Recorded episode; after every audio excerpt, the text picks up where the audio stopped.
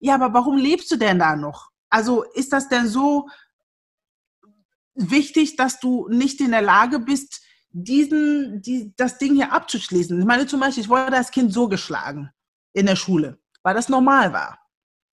Ich weiß nicht, wie das heute ist in Afrika, aber man wird geschlagen. Egal, was man tut, kommt man zu spät, ähm, ähm, hat man die Hausaufgaben nicht, sind die Haare zu lang, hat man eine Kette um, hat man eine Ohrring. Also die Lehrer haben immer irgendwas gesucht, um dich zu schlagen.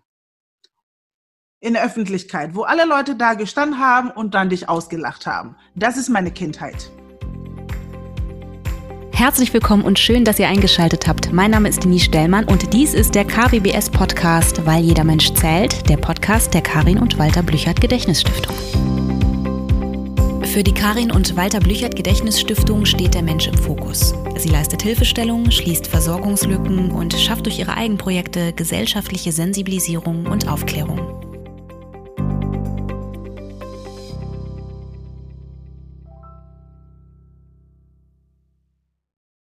Einen wunderschönen guten Morgen. Ich sitze hier mit Diane Kudur. Guten Morgen, Diane. Hallo, guten Morgen, Denise. Wir beide machen das hier auf Distanz. Für alle, die äh, die letzten Folgen gehört haben, wir nehmen immer noch auf Distanz auf. Die äh, Corona-Situation hat sich noch nicht so ganz verändert. Insofern geht das aktuell noch nicht anders. Wenn wir hier die ein oder andere Störung hören, dann liegt das daran, dass wir so weit weg sind und über Zoom aufnehmen. Aber wie immer gilt, das tut dem Inhalt keinen Abbruch. Liebe Diane, erstmal, wie geht es dir? Du, mir geht's gut, die Sonne scheint und ähm, ja, das, äh, das gefällt mir. Also mir geht's gut. ja, hier scheint die Sonne auch und ich bin sehr froh. Ich glaube allerdings, es ist sehr kalt draußen. Diane, bevor ja, wir ja. bevor wir beide ähm, über das ein oder andere sprechen heute, vielleicht sagst du einmal ganz kurz, wer du bist. Das haben wir jetzt schon gehört, aber was du so machst und äh, damit die Zuhörer und Zuhörerinnen so ein bisschen einen Eindruck davon bekommen. Ja, also hallo liebe Leute, mein Name ist Diane Kodua, ich bin Schauspielerin, Autorin, ähm, neuerdings auch Verlegerin und ähm, lebe äh, bei Hamburg oder in Hamburg für mich. Genau, und ich kenne Denise über, ähm, weil Denise ähm, für mich oder mit mir zusammen ein, ein Theaterstück auf die Beine gestellt hat. Und seitdem sind wir eigentlich ähm, gut äh, connected das miteinander. das stimmt. Ist jetzt auch schon sehr, sehr lange her, ne? Also die Zeit rennt. Diane, du das hast stimmt, ja. Du hast schon gesagt, dass du ein, ähm, dass du auch Verlegerin bist und Autorin. Ähm, ich würde gerne mit dir über Odo sprechen. Odo ist ein Kinderbuch, das du geschrieben hast. Und ähm, erzähl doch mal ein bisschen, worum es da so, so geht und warum dir dieses Projekt so wichtig ist. Ja, also Otto lebt in Hamburg. Äh, Gott, jetzt wohne ich, bin durcheinander. Ähm, also Otto, Otto, Otto ist ein Kinderbuch, ähm, was ich 2019 auf den Markt gebracht habe. Es geht um ein junges Mädchen. Ähm, Otto bedeutet Liebe und das ist ähm, aus, aus meiner Sprache Ganesh, also Tree. Ähm, Odo lebt zusammen mit äh, ihrer Mama in äh, Ghana, in einem kleinen Dorf, und äh, sieht zum ersten Mal eine schwarze Puppe, verliebt sich und möchte genauso eine schwarze Puppe haben. Nur die haben das Geld nicht äh, dafür und ähm, durch äh, Umwege äh, bekommt sie eine Idee, was sie machen könnte mit ihrer Mama, damit sie diese Puppe äh, bekommt. Und da fangen beide an. Also das war dann eben Odos Idee, ähm, Muffins zu backen, sie zu verkaufen und damit auch ähm, eines Tages diese Puppe zu kaufen. Ähm, es geht natürlich für den normalen Leser um eine Puppe und ein junges Mädchen aus Afrika. Äh, aber für mich äh, steht dieses Mädchen stellvertretend für Hoffnung, ähm, für Wunsch, Wünsche, weil ne, sie hat ja diesen Wunsch, äh, die Puppe zu haben und dann äh, die Bereitschaft, eine gewisse, ja, eine, einen, einen bestimmten Weg zu gehen, um dann eben das zu bekommen, was man gerne haben möchte. Und diesen Weg ist sie dann auch gegangen. Warum ausgerechnet diese Geschichte und warum die Quintessenz der Hoffnung? Ähm, es gibt natürlich genug Bücher über Tiere. es gibt genug Bücher über Prinzessinnen. Ähm, und für mich ist es immer ganz wichtig, egal was ich tue, ähm, versuche ich ähm, Dinge zu teilen, äh, damit die Menschen, die sich vielleicht meine Geschichte angucken oder meine Sachen sich angucken, damit sie vielleicht was Kleines fürs Leben mitnehmen. Und äh, ich hätte natürlich dann auch über so ein so einen Vogel schreiben können, so, aber da wusste ich nicht, was könnte man daraus lernen. Und deshalb habe ich einfach Sachen genommen, die mir bekannt sind, ähm, Dinge, die ich als Kind selber erfahren habe, benutzt, um eben diese Geschichte zu kreieren. Wir haben in unserem Vorgespräch äh, darüber gesprochen, äh, welche Themen für dich wichtig sind, also Dinge, die du, wo du das Gefühl hast, das ist gut und wichtig, dass Menschen das hören äh, und da vielleicht auch äh, sich das ein oder andere Scheibchen von dir abschneiden könnten. Äh, und ein wichtiger Punkt war für dich das Thema Empowern, äh, Kinder empowern. Erzähl mir, wie du das machst. Unabhängig von deinem Buchprojekt. Ich glaube, das, ein, das, das versteht man sehr schnell, dass es da äh, mitunter auch darum geht.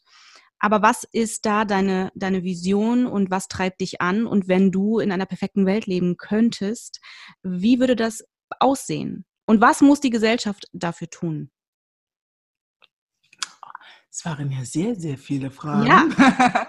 ähm, also zuerst ist es für mich persönlich ganz wichtig, dass Kinder ähm, zu super Erwachsenen werden. Also, weil ich war ja auch ein Kind und möchte die Probleme, die ich als Erwachsene habe, möchte möglich oder hatte äh, und teilweise noch habe, möchte ich möglich versuchen, dass es äh, vielen Kindern einfach, ähm, ja, überhaupt nicht, also dass vielen Kinder diese Erfahrung nicht machen müssen. Und ich glaube, wenn man lernt, äh, ein Kind stark zu machen in den jungen Jahren, wenn man ähm, als Erwachsene hinbekommt, ein Kind eine gewisse ähm, positive Vorrichtung zu geben, dann glaube ich, dass das Kind dann später auch eine super Erwachsene sein kann und, und auch wird. Ähm, und das ist so mein Fokus, dass ich gucke, okay, ich kann die Erwachsene nicht ändern. Ich kann eine, vielleicht kann ich eine 50-Jährige nicht irgendwie um ja, um, um Wandeln, eine gewisse ähm, Denkrichtung zu erlangen. Aber ich könnte das vielleicht bei einem Kind äh, versuchen und das würde vielleicht eher funktionieren, dass das Kind dann in 20, 30 Jahren ähm, eine positive Persönlichkeit dann für andere Leute sein kann.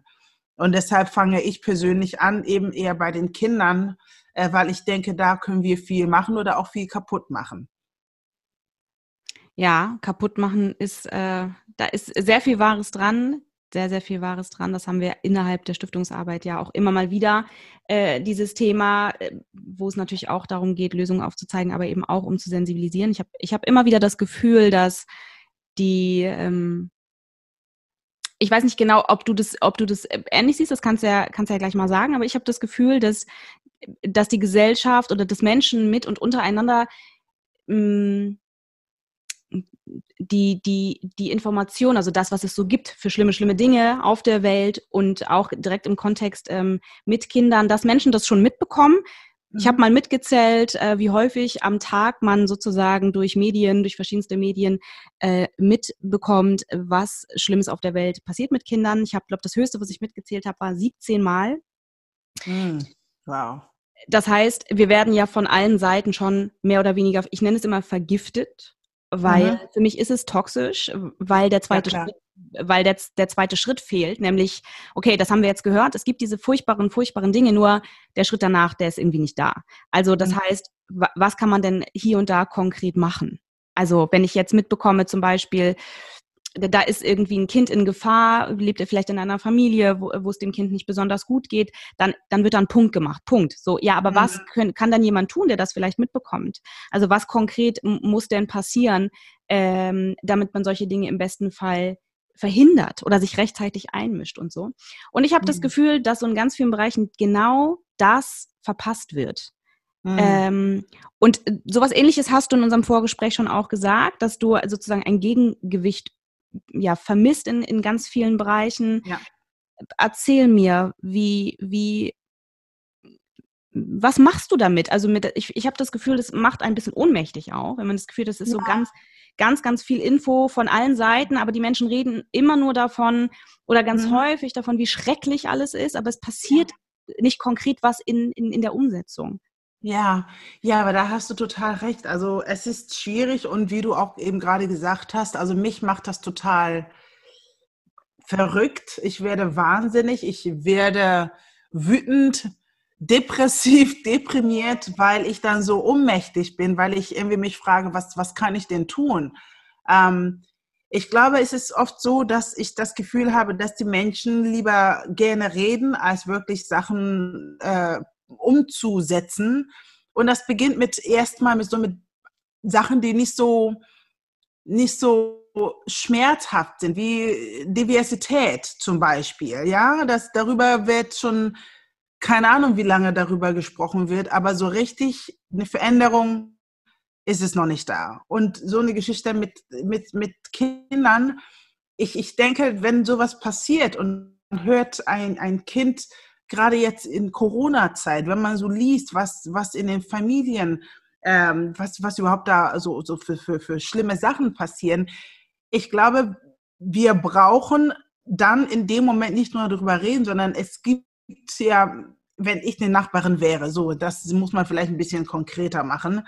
Weil machen, machen können viele, tut aber keiner. So, wenn ich eine Nachbarin wäre, ist es natürlich so, kann man versuchen, ein Gespräch mit den Eltern vielleicht herzustellen. Um, weil ich glaube, wenn, wenn, wenn, wenn Elternteil oder wenn Eltern verrückt sind und dementsprechend auch ähm, gewalttätig ihren Kindern oder ihrem Kind gegenüber sind, dann muss man auch die Eltern helfen, weil irgendwie sind die ja so geworden, wie sie sind, weil sie kaputt gemacht worden waren, als sie jünger waren. Also ich, es ist, das ist eine Kette, das ist ein Kreislauf.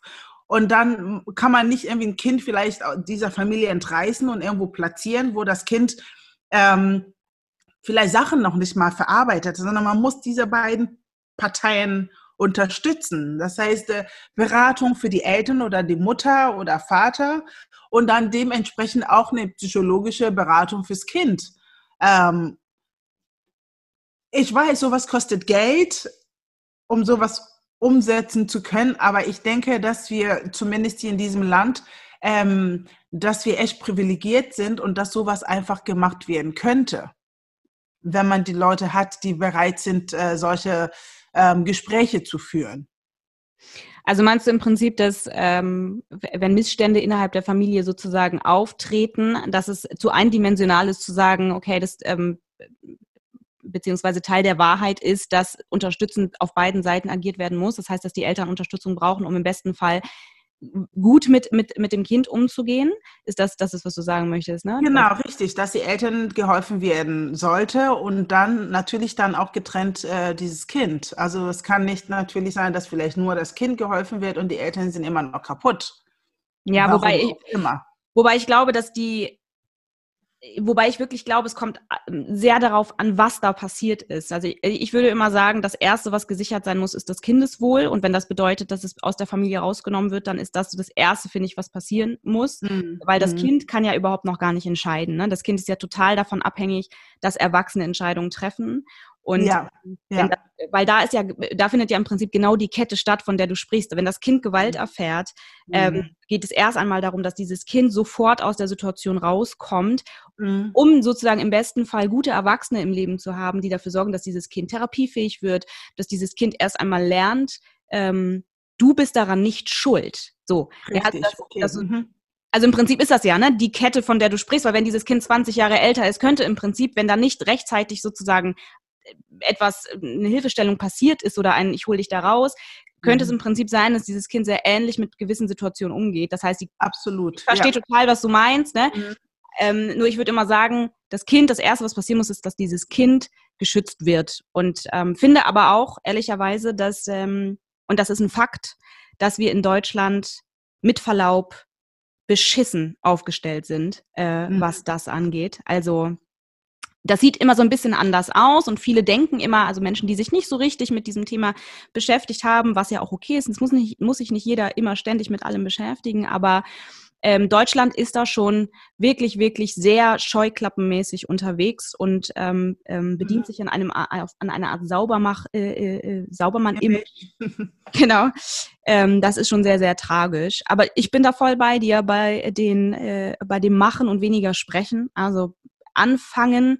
Ja. Ähm, manchmal habe ich das Gefühl, ich weiß nicht, wie, das würde mich auch sehr interessieren, ob du das ähnlich wahrnimmst, aber ich habe manchmal das Gefühl, dass Menschen so ein bisschen oder auch verschiedenste Institutionen oder vielleicht auch die Politik ähm, so ein bisschen so ein Alibi Aktivismus äh, an den Tag legt. Das heißt, es sieht so aus, als würden sie sich äh, ganz doll mit Dingen beschäftigen, aber eigentlich passiert da gar nichts und eigentlich ähm, ist es ein, ist das ein, ist es ein nice try, aber mehr auch nicht und das wissen die auch. Also wenn ja. wir ja.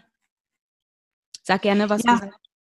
Nee, aber das Gefühl habe ich dann auch. Also zwar nicht natürlich, ich beschäftige mich natürlich mit bestimmten Zahlen nicht, wo was passiert, aber es ist so, im Allgemeinen wird sehr oft über Dinge gesprochen und es dauert so lange, bis man Mini-Veränderungen sieht. Und ich frage mich, was ist denn, was ist denn passiert? Also da, darüber hat man doch vor fünf, sechs Jahren gesprochen. Wieso sehe ich jetzt so einen, so einen kleinen Franzen jetzt erst sechs Jahre später. Und da frage ich mich immer, was ist denn in der Zwischenzeit passiert?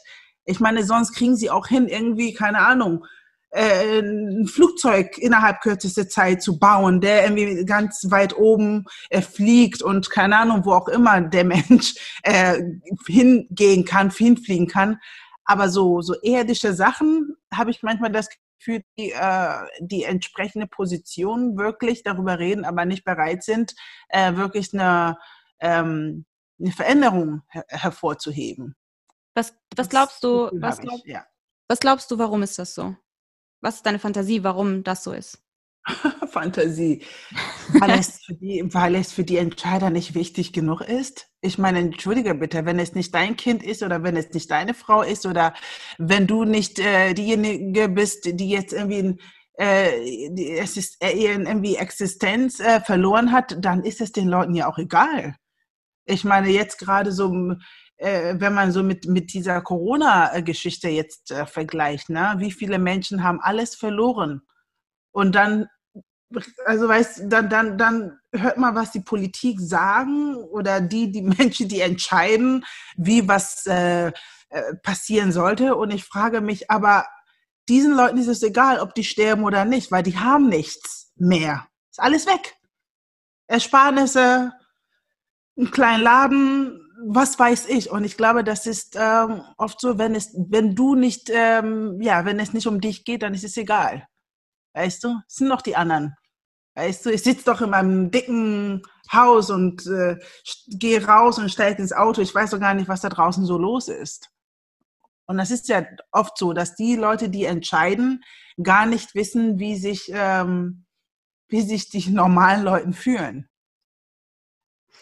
Ich habe über dieses Thema schon häufiger mit, äh, mit Menschen in, innerhalb dieses Podcasts gesprochen und ich habe selten äh, aber erlebt, dass jemand so ähm, ehrlich wütend darüber ist. Das gefällt mir sehr gut. Ich mag das. Äh, ich bin ja nicht so ein Fan von, ich bin die Schweiz und ich bin neutral und, und dergleichen. Ich mag das schon, wenn, wenn Menschen auch mal ähm, das Kind beim Namen nennen und sagen, damit bin ich nicht einverstanden und hier laufen Dinge schief. Neben deinem Buchprojekt was sind äh, Bausteine innerhalb deiner Arbeit, wo du sagst, das ist, das sind konkrete Ansätze für mich, wo ich das Gefühl habe, da kann ich Aufklärungsarbeit leisten, da kann ich empowern, ähm, da bin ich irgendwie aktiv oder was sind deine, deine Wünsche für die, für die kommenden Jahre, äh, Projekte, Projektideen, wo du sagst, weil ich habe das Gefühl, Kunst ist ja schon auch eine Art Sprachrohr äh, in mhm. die Richtung. Das kenne ich natürlich auch sehr gut. Ähm, das ist auch mein Mittel der Wahl, weil es irgendwie eine, eine Form von Distanz ähm, ermöglicht, aber es ist dicht genug dran, dass Menschen zuhören. Ähm, was sind da deine, deine Visionen für die nächsten Jahre? Hm, Visionen. Also das Wichtigste für mich natürlich neben Gesundheit, ne, meiner Familie und alles drum und dran ist es für mich einfach nur wichtig, ähm, dass ich nicht nur hier bin und äh, wie versuche, wie krampfhaft Sachen umzusetzen, sondern was kann ich wirklich dann auch anderen Leuten bieten? Ähm, was kann ich tun, um jemanden ähm, eine ganz andere Denkrichtung zu vermitteln? Was kann ich tun, um, um einfach eine bessere Zukunft äh, herzustellen? Und das kann ich persönlich nur, indem ich versuche, in meinem kleinen Umkreis Sachen positiv zu verändern. Das fängt natürlich hier bei mir zu Hause an. Wie erziehe ich meine Kinder? Ähm, und dann darüber hinaus, wie gehe ich mit meiner mit, mit der Nachbarschaft um? Wie, haben wir respektvoll miteinander? Wie, wie, wie kommunizieren wir? Und dann kommt da so ein Buch ähm, auf dem Markt, in dem ich versuche dann auch wiederum äh, die Menschen was Positives äh, mitzugeben, damit die Kinder eben äh, eine gewisse, ja, eine gewisse äh, Erfahrung durch andere Kulturen ähm, erlangen können, um dann eben später vielleicht eben, wie, wie ich vorhin gesagt habe, bessere Erwachsene zu, zu werden. Ähm, das ist für mich wichtig. Und ähm, und es ist einfach für mich wichtig, was, was kann ich einfach verändern? Also ich meine, klar, ich bin Künstlerin und ich könnte sagen, es ist mir alles total egal und jetzt hoffen, hop, Hauptsache Geld verdienen. Aber ich glaube, das ist nicht meine Aufgabe. Das ist nicht meine Berufung. Es geht mir auch nicht darum, in dem, was ich tue, berühmt zu sein und sagen, hey, jetzt bin ich ähm, ne, äh, Chica Chica, sondern was kann ich wirklich, was kann ich hinterlassen eines Tages, weißt du? Äh, und ich, ich denke, das, ist, das sind so Fragen, die ich mir stelle, die ich, die sich vor allem auch jeder stellen sollte, weil ich glaube, wir sind irgendwie alle nicht hier ähm, diesem Planeten, um einfach zu, zu, zu chillen, sondern was können wir wirklich bewerten, was können wir anderen Menschen geben, was können wir tun, damit jemanden sagt, wow, äh, die Begegnung mit dir hat mir äh, was Positives gebracht oder jetzt denke ich anders über bestimmte Sachen nach oder ähm, ja, ich, also das sind einfach so Sachen, die mich beschäftigen und deshalb versuche ich jeden Schritt, den ich gehe, gehe, was kann ich tun, um jemandem besseres, etwas Positives ähm, zu, zu geben. Wann bist du das letzte Mal jemandem begegnet, der das in dir äh, bewirkt hat? Also wo du das Gefühl hattest, so durch den, durch den Austausch oder durch, durch die Begegnung ähm, bist du gewachsen, das hat was mit dir gemacht oder das hat dich verändert ähm, oder das hat dafür gesorgt, dass du sozusagen in dem einen oder anderen Bereich ähm, aktiver oder aktiv geworden bist. Wann war das letzte Mal so eine Begegnung? Oh, da überlege ich tatsächlich. Sehr, es ist schon sehr lange her. Ähm, ich überlege gerade.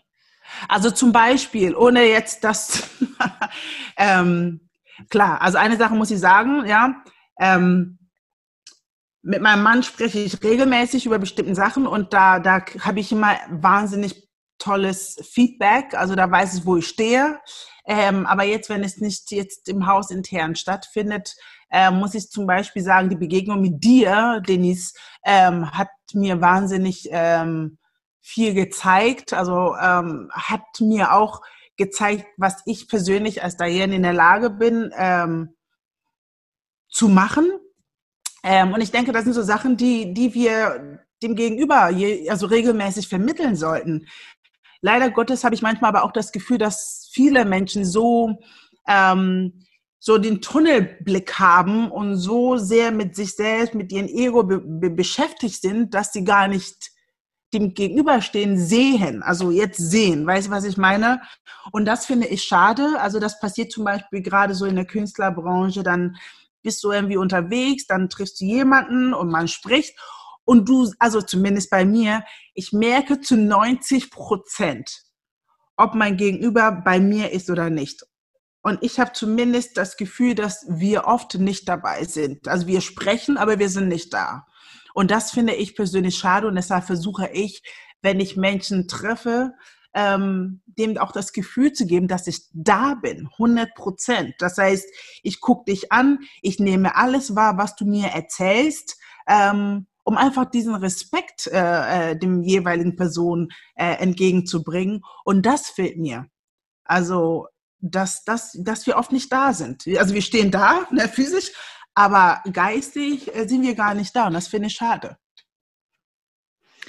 Also erstmal ähm, finde ich das äh, also mich be bewegt das, wenn du mir sagst, dass ähm, zumindest ein Teil von unserer Begegnung dafür gesorgt hat, dass, dass ich, ja, dass, dass du ähm, an dir sozusagen eine Ebene aufgemacht hast, von der du vielleicht nicht die ganze Zeit wusstest, dass du sie hast. Das mhm. ist natürlich, das ist ein, ein, eine sehr, sehr schöne, ein schönes Resümee. Ähm, und es freut mich, dass wir das miteinander erleben konnten. Ja, ähm, ähm, ja ich, ich, verstehe, ich verstehe, was du meinst. Manchmal, ähm, ich, ich habe manchmal das, das, das Gefühl und den Eindruck, dass ähm, ich, ich würde behaupten, dass ich jemand bin, der sehr, der sehr schnell sich sehr ärgern kann über gewisse Dinge. Also wenn, wenn Menschen ähm, ein, also bestimmte Dinge tun, frage ich mich manchmal, also jetzt mal im Ernst, das kann doch jetzt nicht, so schwierig ist es nicht oder das hättest du längst wissen müssen. Ich meine, du lebst ja in dieser Welt, das kriegst du doch irgendwie mit und dergleichen. Und gleichzeitig gerate ich in eine Art Relativierung durch die Perspektiven, die ich versuche einzunehmen. Das heißt, dann denke ich, ich weiß aber auch nicht, was der Mensch irgendwie gerade für eine Lebenssituation hat. Ich weiß nicht, ob der, wenn wir jetzt, wenn wir jetzt mal das Beispiel nehmen, ähm, du, du sprichst mit jemandem und du hast das Gefühl, der ist nicht richtig da. Mhm. So stellt sich mir manchmal die Frage, warum ist das so? Also ähm, was ist bei dem gerade los, bei dem Menschen, dass das vielleicht gar nicht anders geht? Und wenn ich jetzt ganz streng bin mit meiner Wertung, tue ich mhm. dem vielleicht totales Unrecht. Mhm. Ich finde das an vielen Stellen sehr sinnig, dass man mhm. sozusagen da in die Reflexion geht und gleichzeitig finde ich das ganz abscheulich, weil ich finde, es sorgt dafür, dass man immer relativiert und sich selber gar keinen Raum nimmt für. Ich finde das aber gerade einfach doof und ich fände es schön, wäre wär es anders. Mhm. Ähm, Reflexion ist eine total tolle Sache, aber ich finde, sie sorgt sehr, sehr häufig dafür, mhm. äh, dass man sich keinen Raum gibt für bestimmte Emotionen. Weil letztendlich kann man immer alles relativieren. Immer. Man kann, mhm. ähm, ne, wenn wir von Gewalt an Kindern sprechen, kann man auch sagen, ja, aber äh, die Mutter oder der Vater hatten vielleicht auch ein ganz schlimmes Leben und, ähm, und das ist irgendwie tragisch, aber es ändert nichts an dem Ergebnis. Und solange, und wenn ich anfange, da in die Reflexion zu gehen und da die Perspektiven zu wechseln, habe ich den Moment irgendwie so ein bisschen aus den Augen verloren, wo man sagt, ja, aber das bleibt, das bleibt ganz schlimm. Punkt. Völlig egal, mhm. was da äh, sozusagen passiert ist. Denn Menschen haben immer die Möglichkeit, sich zu entscheiden und Entscheidungen zu treffen. Ähm, Absolut, ja, ja, ja, da hast du recht, ja. Mhm. Aber es ist, es ist ein schwieriges Unterfangen, finde ich, hier und da. Ähm, ich finde, der Mensch an sich, der ist, dieses ist hochkomplexe Wesen, treibt mich hier und da tatsächlich in den Wahnsinn. Weil wir natürlich auch sehr, sehr unterschiedlich sind. Nee, aber ganz kurz, also du hast total recht, ähm, ne, ähm, aber nichtsdestotrotz, also ich glaube, der Mensch sollte auch äh, in der Lage sein, Entscheidungen zu treffen. Auf jeden Fall. Und ich habe nur Probleme damit manchmal, ganz im Ernst, wenn Menschen, ähm, wenn Menschen irgendwann aufgeben, so zu kämpfen, dass sie auf eine andere Ebene kommen. Also ich weiß nicht, ob, ob, ob, ob, ob du verstehst, was ich meine. Ich habe Probleme damit, wenn Erwachsene so lange und so lange jammern, weil, das, weil die eine scheiß Kindheit hatten, zum Beispiel. Ich habe eine scheiß Kindheit gehabt. Oh, da, darüber wollen wir gar nicht reden. Aber ich musste für mich persönlich Entscheidung treffen, möchte ich noch da bleiben oder habe ich die Chancen, mich zu entwickeln und zu wachsen? Natürlich bleibt ein Schmerz Schmerz, ohne Frage.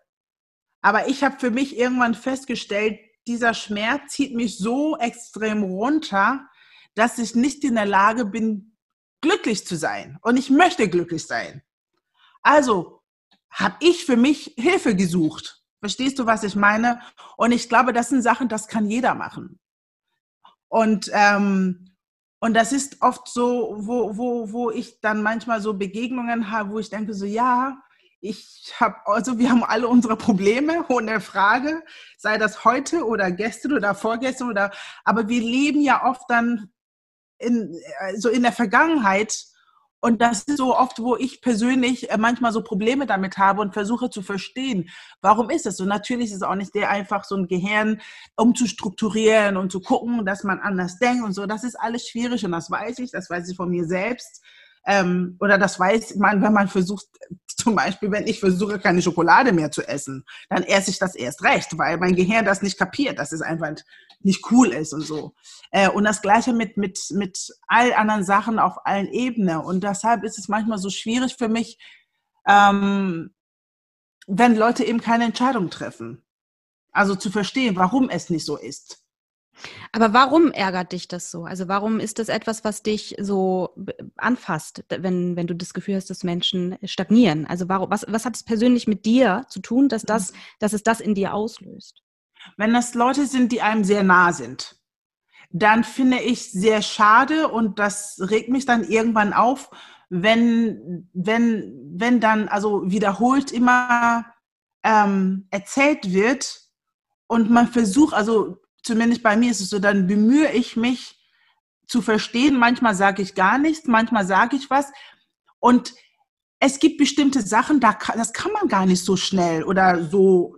Das ist, das ist so tief, dass man nichts machen kann. Aber es gibt zum Beispiel so, so ganz Kleinigkeiten, wie zum Beispiel, vor zehn Jahren hat meine Mutter das und das gemacht. Dass Leute doch vor zehn Jahren noch leben. Das, das ist das, was ich meine. Also es gibt so bestimmte Sachen, da, da kann, also weil so Missbrauch, ähm, Gewalt an Kindern, also das ist so tief, da, da kann man, da, da braucht man extrem andere, andere Unterstützung.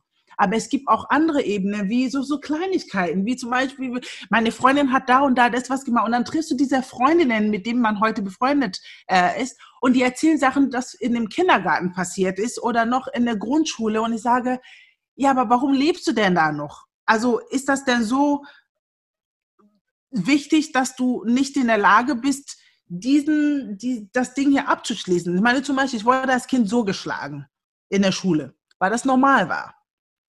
Ich weiß nicht, wie das heute ist in Afrika, aber man wird geschlagen. Egal, was man tut, kommt man zu spät, ähm, ähm, hat man die Hausaufgaben nicht, sind die Haare zu lang, hat man eine Kette um, hat man eine Ohrring. Also die Lehrer haben immer irgendwas gesucht, um dich zu schlagen. In der Öffentlichkeit, wo alle Leute da gestanden haben und dann dich ausgelacht haben. Das ist meine Kindheit. Ne? Und das hat mich lange, lange, lange begleitet. Ich glaube, als ich mit zehn nach Deutschland kam, hatte ich sogar an den Bein, Oberschenkel, hatte ich, ähm, ähm, wie heißt es, ähm, von, vom Schlagen, so Riemchen noch, weißt du? So Striemen. Das, so Striemen, genau. Und das ist, das ist, das ist meine Kindheit. Weißt du, was ich meine? So, und ich musste mich irgendwann mal entscheiden. Hasse ich diese Lehrer noch nach wie vor oder lerne ich das, also damit abzuschließen und zu sagen, jetzt habe ich die Chancen, auf eine andere Ebene zu gehen. Das ist das, was ich meine. Mhm. Weißt du, was ich meine? Aber das bin ich. Ich meine, nicht jeder äh, tickt vielleicht so wie ich. Nicht jeder ist vielleicht in der Lage, ähm, klar, das war nicht einfach, aber trotzdem zu sagen, okay, das ist passiert, schlimm genug, ich kann jetzt nichts mehr machen. Ähm, aber das hat mich so runtergezogen, dass ich aber nicht da sein wollte.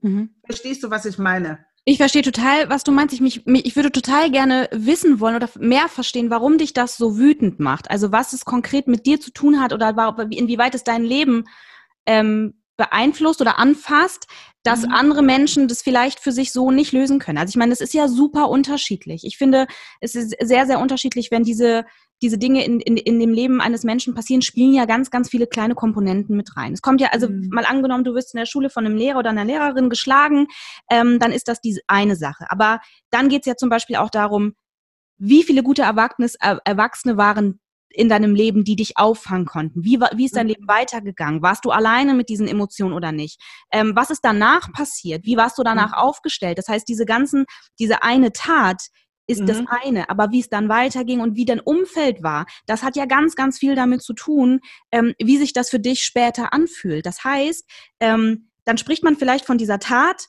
noch 20 mhm. Jahre und dann kommst du vielleicht und denkst, das verstehe ich nicht. Ja, warum ist das so ein, also warum ist das so ein Thema für dich?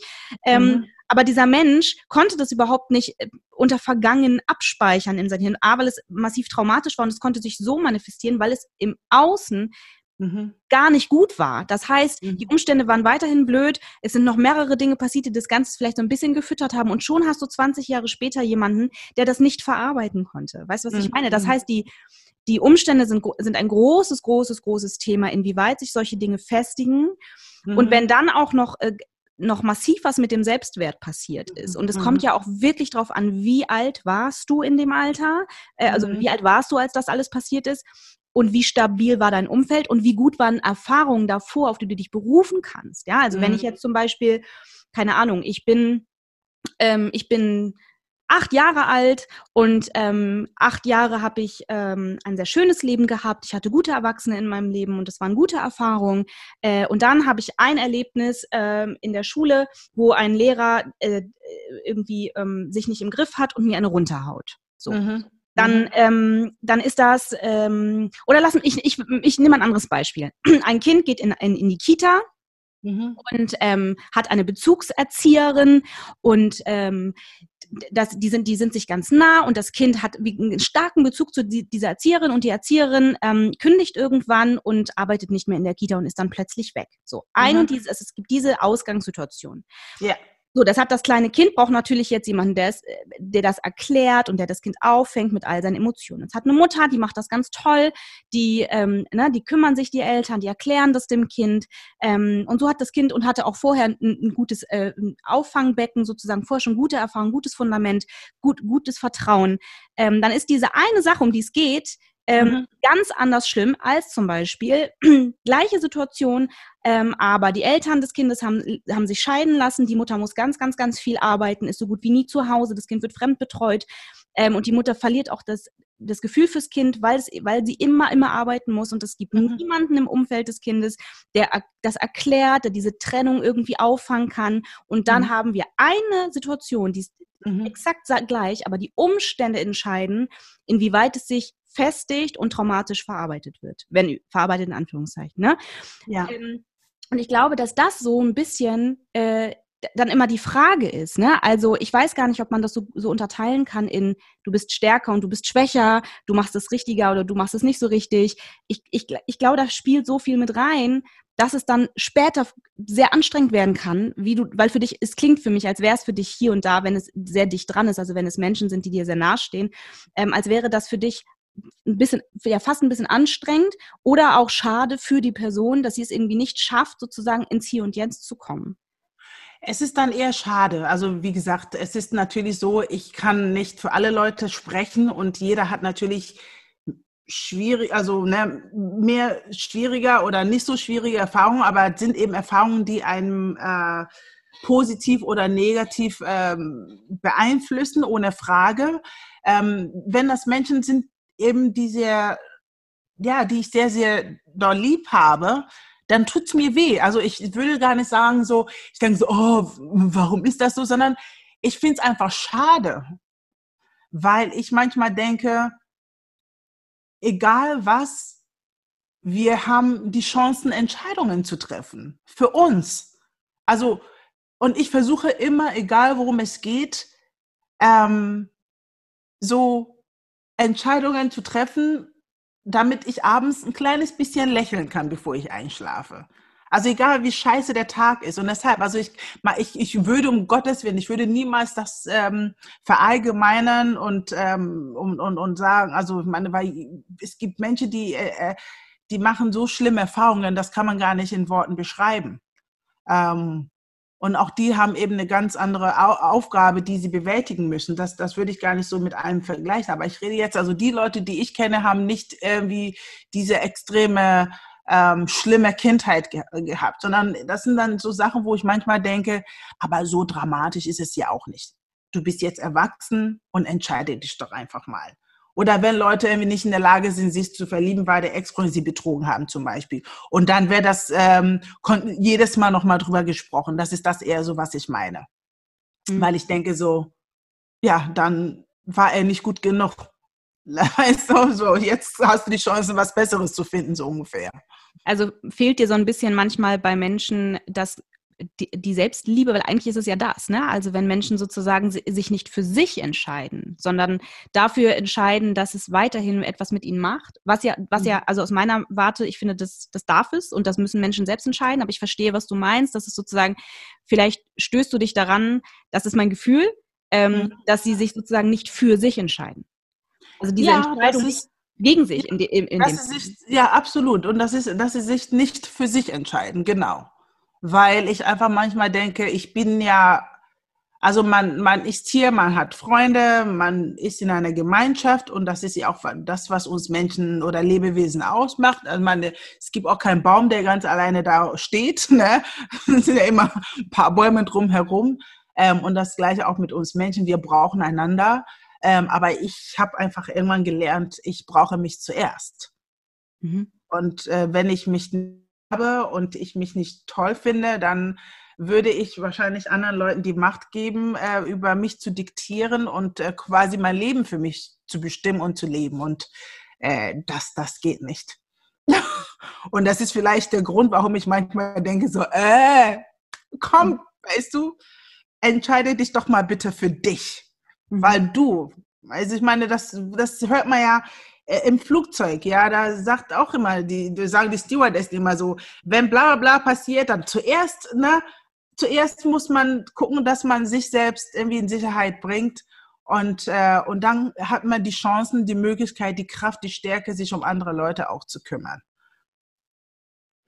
War das etwas, was du dir hart erarbeitet hast, dieses ja. Standing? Ja, ja.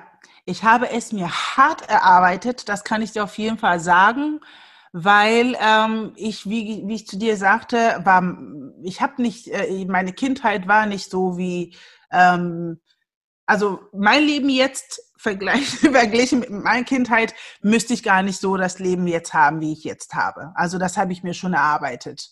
Ähm, und ähm, weil du auch vorhin sagtest, äh, was, äh, wie, wie ist man, wie ist die Erfahrung und äh, das Leben und äh, und äh, um Menschen um einem herum. Ich hatte als Kind wirklich niemanden um mich herum. Also ich musste zu 90 Prozent alles mit mir selbst ausmachen. Und ich musste lernen, ähm, Menschen an mich ranzulassen. Aber auch das ist ein Prozess. Und auch da musste ich mir selber, ähm, ich musste mir selber die Erlaubnis geben, das machen zu dürfen. Es ist nicht schlimm.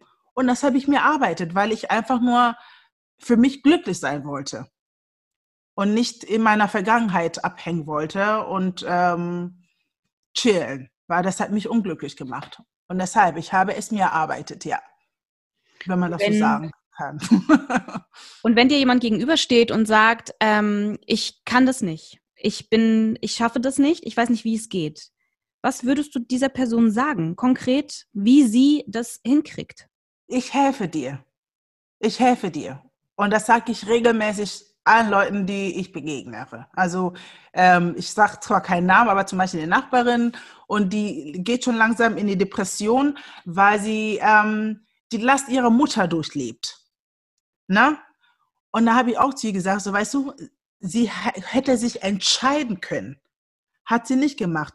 Du als Tochter mit Anfang 40, du musst dich nicht für deine Mutter entscheiden. Du musst dich für dich entscheiden weil du bist eine Mutter, hast Kinder und ab dem Moment, wo man aufhört, für sich zu leben, lebt man nicht glücklich genug, um die Kinder glücklich zu machen. Das heißt, diese Kette wird weiter äh, äh weitergegeben und das finde ich uncool. Also ich finde, äh, wir sollten manchmal in der Lage sein, äh, bestimmte Muster durchzuschneiden, um neuen Beginn zu machen. Zumindest, das ist aber meine, das ist, das ist, das ist so mein Ding. Ähm, ich muss nicht diese Struktur beibehalten, die äh, meine Eltern hatten, weil die wiederum so erzogen worden sind. Ja, wir, wir, es ist, das ist ja ein Kreislauf. Wie mein, meine Ur, Ur, haben eine gewisse, äh, haben, haben eine gewisse Lebensstandard gehabt, das haben die weitergegeben und das wurde wiederum weiter, weiter, weiter, weiter, weiter. Ähm, und ich habe die Möglichkeit zu sagen, das mache ich so, das mache ich nicht so, dass meine Kinder wiederum auch anders machen können später. Und wenn ich jemanden treffe, man redet und er oder sie sagt, ich, ich kann das nicht, ich kann sagen, ich helfe dir oder lass dir helfen. Aber ich finde, man muss nicht, man muss nicht immer alleine kämpfen. Also, weil das ist anstrengend. Man muss nicht immer alleine kämpfen. Man sollte äh, sich die Erlaubnis geben, geben äh, Hilfe zu bekommen. Und es ist nicht peinlich, ähm, es ist nicht komisch. Ich finde eher, das ist sogar stark, wenn man bereit ist, Hilfe anzunehmen, egal wo und egal von wem. Nee, egal von wo und egal von wem nicht. Es müssen Leute sein, die wirklich ernst mit dir meinen. Also, mhm. ähm, weil labern können wir auch alle. Mhm. Also geht es dir unterm Strich eigentlich darum, dass dieser, diese Wut oder dieser Wumms, der da drin ist, in, in dem, worüber du sprichst, sozusagen, geht es dir darum, dass, dass du äh, findest, dass Frauen, Menschen, Männer allgemein ähm, es verdienen, ja, das, die beste Version ihres Lebens zu leben. Und du hast das Absolut. sie stehen sich da manchmal selbst im Weg, weil sie sich dagegen entscheiden, ähm, sich das hier und jetzt anders anzuschauen. Das ist ja. Ja, das ist das absolut. Und das finde ich äh, manchmal sehr schade. Also, dass, dass, dass man sich eben die Erlaubnis sich gibt, zu sagen, okay, ich, ich darf auch glücklich sein. Ja, ich, ich, kann, ich, ne? ich verstehe total, was du meinst. Ich glaube, manchmal ist es ist es eben in der Umsetzung ein bisschen schwierig. Also ich, ich, ich ähm, glaube, es ist tatsächlich ein bisschen komplexer hier und da, weil die machen das ja nicht, weil sie nichts Besseres zu tun haben. Ne? Die, ähm, ich glaube, so Mechanismen aufbrechen, das wissen wir alle, ist somit das Schwierigste. Und mhm. dein, deine, deine, dein Gehirn, deine Struktur wehrt sich natürlich vehement, wenn du anfängst, Dinge aufzubrechen, egal in welchem, du hast von das Thema oder äh, das Beispiel Schokolade gebracht, ja. Mhm. Ähm, wir alle wissen, dass wir in, sobald wir versuchen, Dinge zu verändern, dass unser Gehirn wie so ein kleines Mäuschen da rumfiebst piepst und dann irgendwann wie ein Brüllaffe rumschreit und sagt, Entschuldigung, ich mhm. möchte bitte genau so, wie es immer ist. Und dann ja. Ähm, ja. Ne, also Strukturen aufzubrechen, innere Gewohnheiten ähm, und gerade wenn es auf der mentalen, psychischen Ebene stattfinden soll, äh, und wenn es dann auch noch um Verletzungen geht, glaube mhm. ich, ist es mitunter super schwierig, weil was man auch nicht vergessen darf, glaube ich, in diesem Kontext ist, dass ganz bestimmte Dinge ganz lange ja sehr wichtig waren. Also es gab ja einen Sinn hinter all dem. Ne? Also wenn man an, wenn man sich sehr lange sehr doof fand oder doof findet, gab es ja eine Zeit im Leben, wo das sehr wichtig war, dass das so stattfindet. Also mhm. doof finden hatte mal einen Ursprung, einen Sinn. Da gab es mhm. also der war mal wichtig, da muss man für sich rausfinden, wann in meinem Leben war es wichtig, dass ich geglaubt mhm. habe, dass ich doof bin. Also dass ich ja. das, was man mir da erzählt oder das, was man mir suggeriert, dass es, dass das stimmt. Ähm, mhm. Warum war das wichtig, dass, es, dass ich das glaube? Und warum mhm. ist es aber jetzt nicht mehr wichtig? Und warum ist es jetzt wichtig zu begreifen, das war eine Lüge? Mhm, ich glaube, dass mhm. das sozusagen der Weg ist.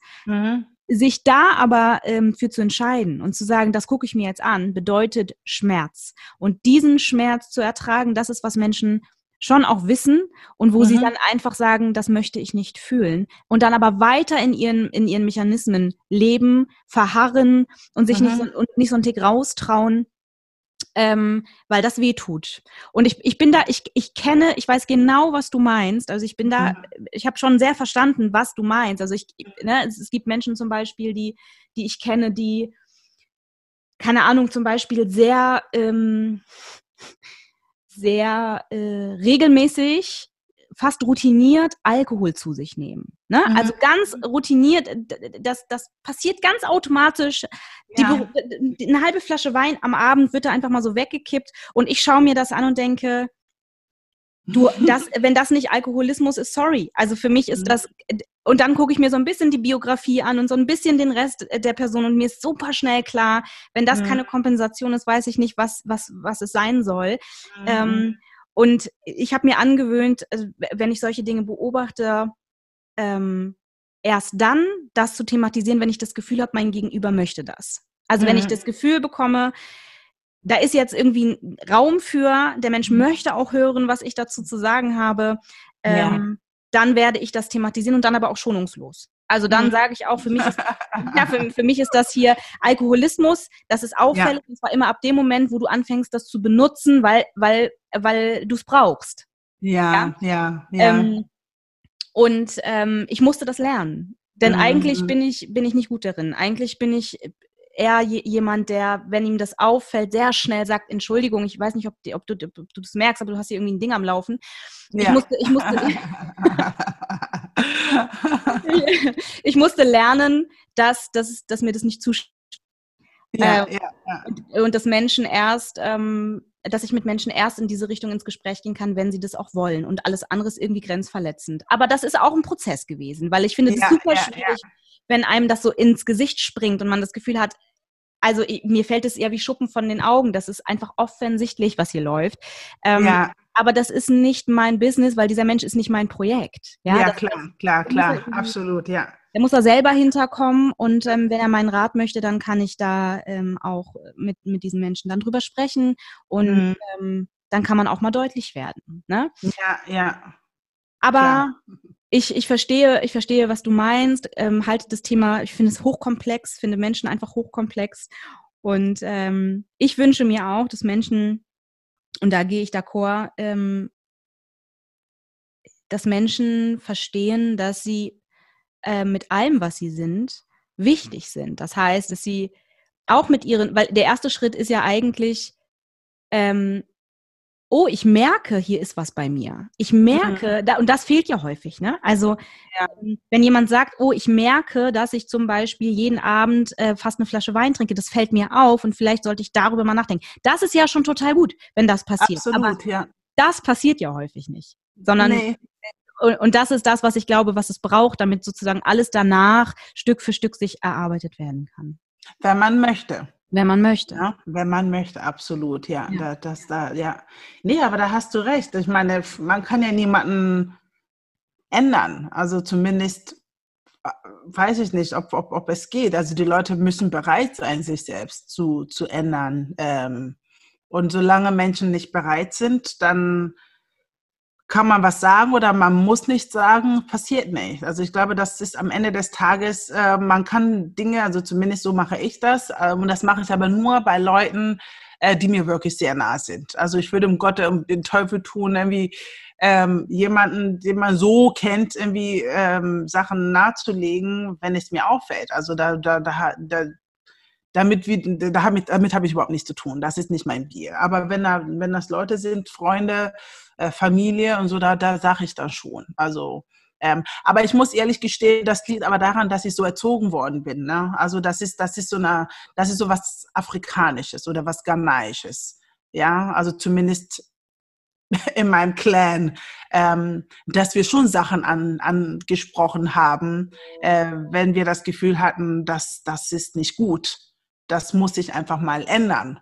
Und das habe ich beibehalten und das tue ich bei, bei Leuten, die ich, die ich gerne habe. Also was ich zum Beispiel nicht ausstehen kann, aber das ist wahrscheinlich so ein deutsches Phänomen, ist, wenn man, wenn, äh, wenn irgendwie Freunde da sind, haben wir so Freunde, ne? Und, ähm, und da ist gerade so, keine Ahnung, die, man kennt sich sehr, sehr, sehr lange und man diskutiert über etwas dass zum Beispiel dann manche Leute dann einfach da sitzen und nichts sagen.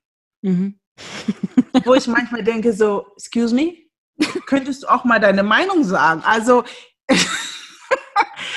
das, das mag ich nicht. Aber das ist, ich glaube, das ist dieses, dieses das ist, glaube ich, äh, die Klappe meiner Mutter. Also, wo ich denke so, Entschuldige bitte, kannst du auch mal was dazu sagen und nicht einfach da sitzen und so tun, als wärst du gar nicht hier. Du bist doch hier. Ähm, und ich glaube, das ist, das ist aber, das machen aber irgendwie so nur deutsche Menschen. Also das habe ich nur bei den Deutschen gemerkt bis jetzt. Ähm, wenn ich mit äh, Italiener, Spanier, Afrikaner zusammen bin, die sagen da schon was, wenn da, wenn irgendwas komisch läuft. Also die, die mischen sich da schon ein. Mhm. Ähm, nicht irgendwie negativ oder so, sondern sagen so, du kannst du, ne, kannst du mal drüber nachdenken, das, was gerade passiert ist, ist irgendwie nicht so ganz cool. Und das finde ich wichtig. Also wenn man befreundet ist, dann finde ich es wichtig. Man kann sich nicht immer raushalten. Also nee. sorry. Also das, ja, ja, da bin ich, also dieses Raushalten, das ist ja auch so mit der Leitspruch jeder meiner Produktionen, da steht immer am Ende, äh, misch dich ein, kann man nichts machen, gilt nicht. Ja. Äh, ich bin, ich finde das ganz, ganz, ganz, ganz schlimm, wenn Menschen sagen, oder oh, kriege ich direkt, wenn ich das schon, wenn ich direkt, wenn Menschen sagen, ich halte mich da raus. Das ist ein, oh.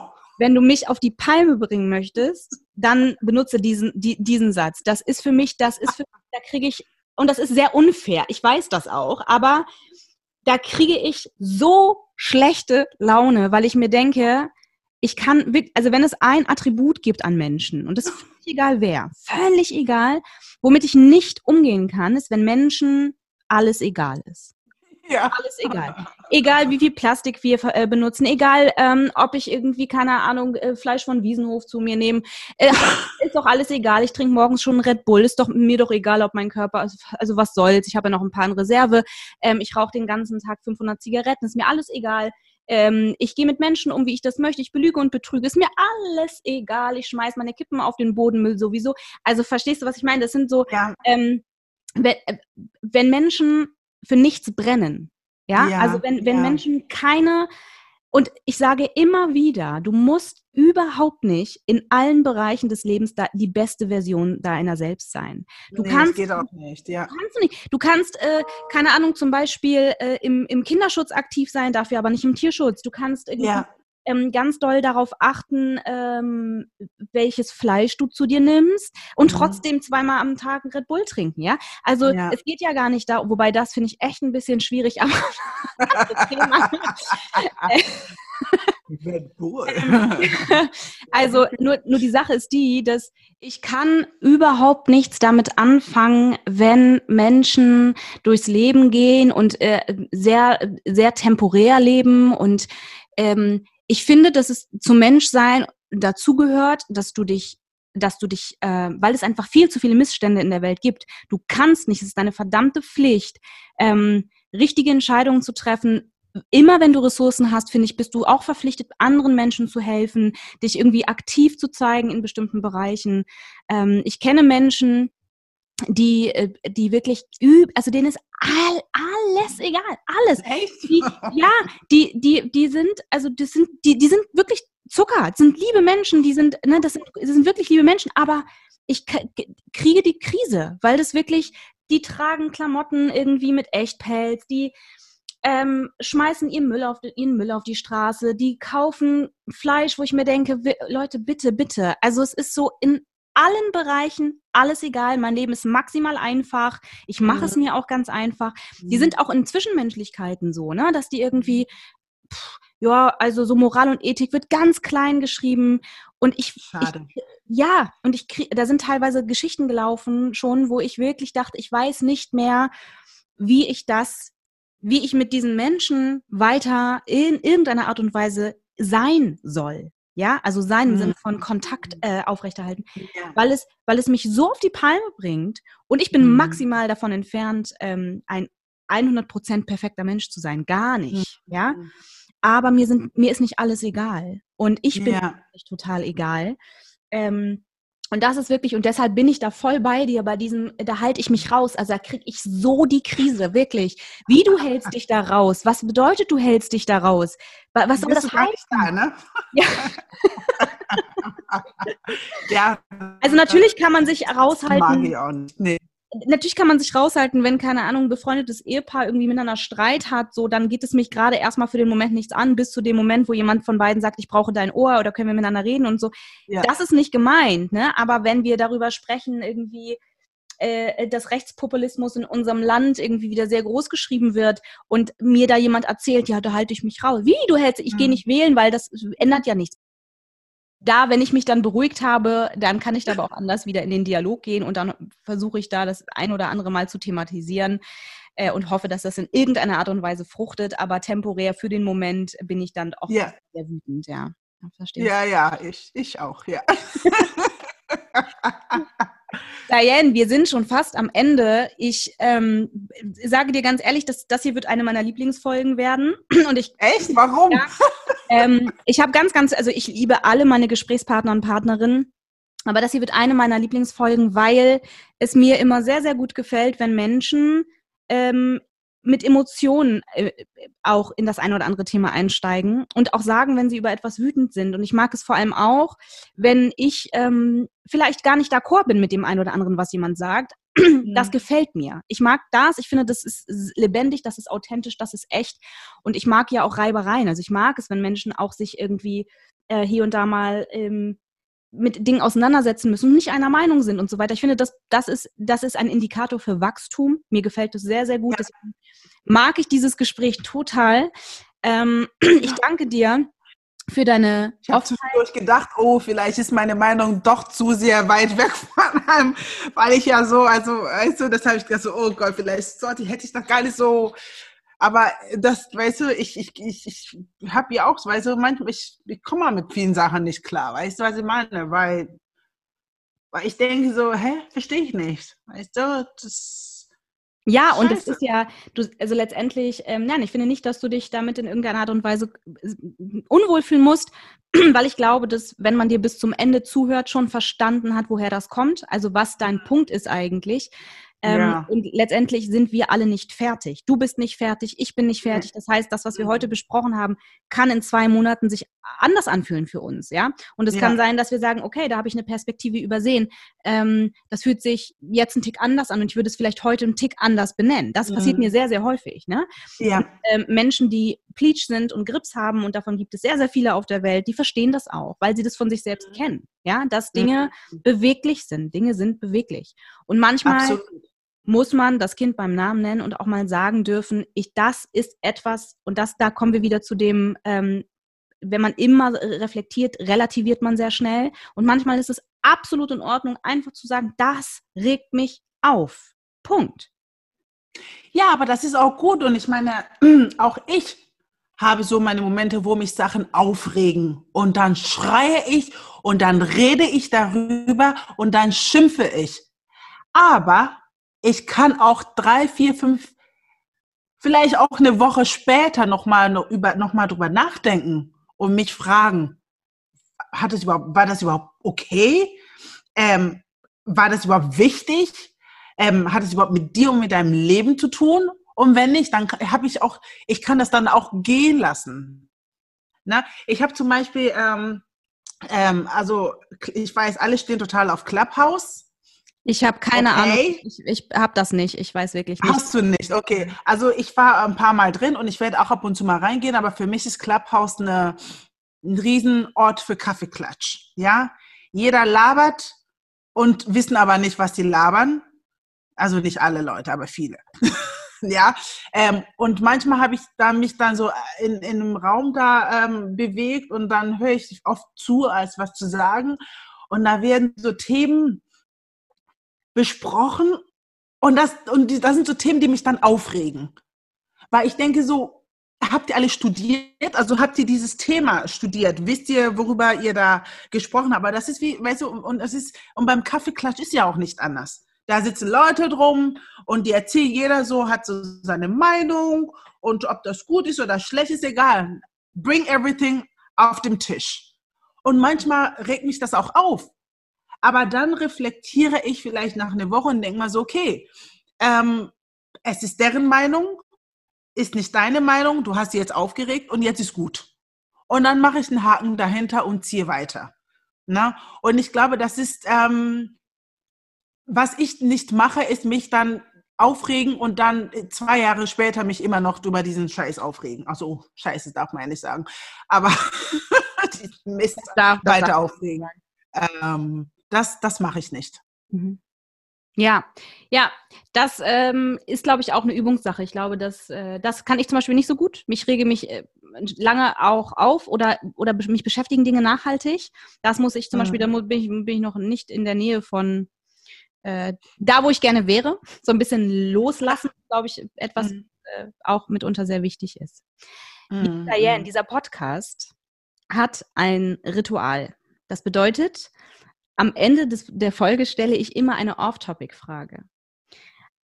Und ich würde dir diese Frage gerne stellen und du entscheidest, ob du sie beantworten möchtest oder nicht.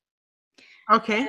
Wie immer gilt, ne? ganz freiwillig, nichts muss. Du kannst sagen, habe ich keinen Bock drauf, dann ist das total okay. Aber wenn, okay. ich, wenn ich darf, würde ich dir diese Off-Topic-Frage stellen.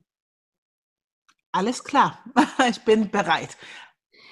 Wenn du ein Video von, von einer Situation aus deinem Leben haben könntest, welche Situation würdest du wählen?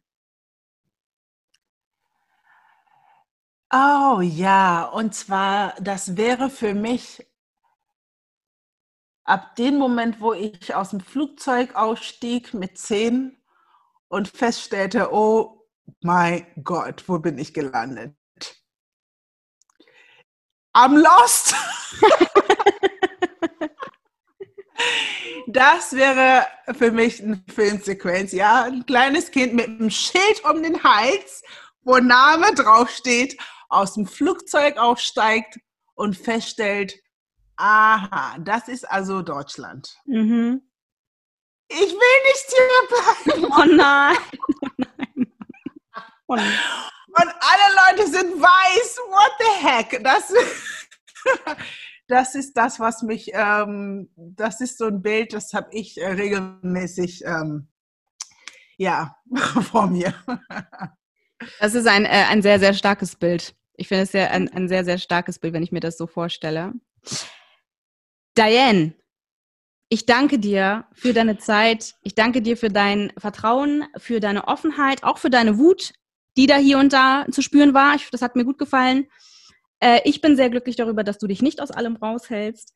Und äh, ich glaube, dass die, dass die Zuhörer und Zuhörerinnen ähm, diese Folge sehr gerne hören werden. Ich bin mir da ähm, sehr sicher und freue mich, wenn wir sie ausspielen.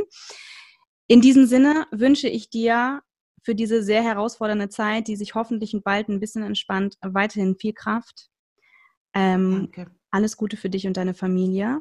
Und ähm, an alle, die zugehört haben, vielen, vielen Dank für eure Aufmerksamkeit. Auch für euch. Seid lieb zueinander, passt aufeinander auf und wir hören uns in der nächsten Folge. Bis dann.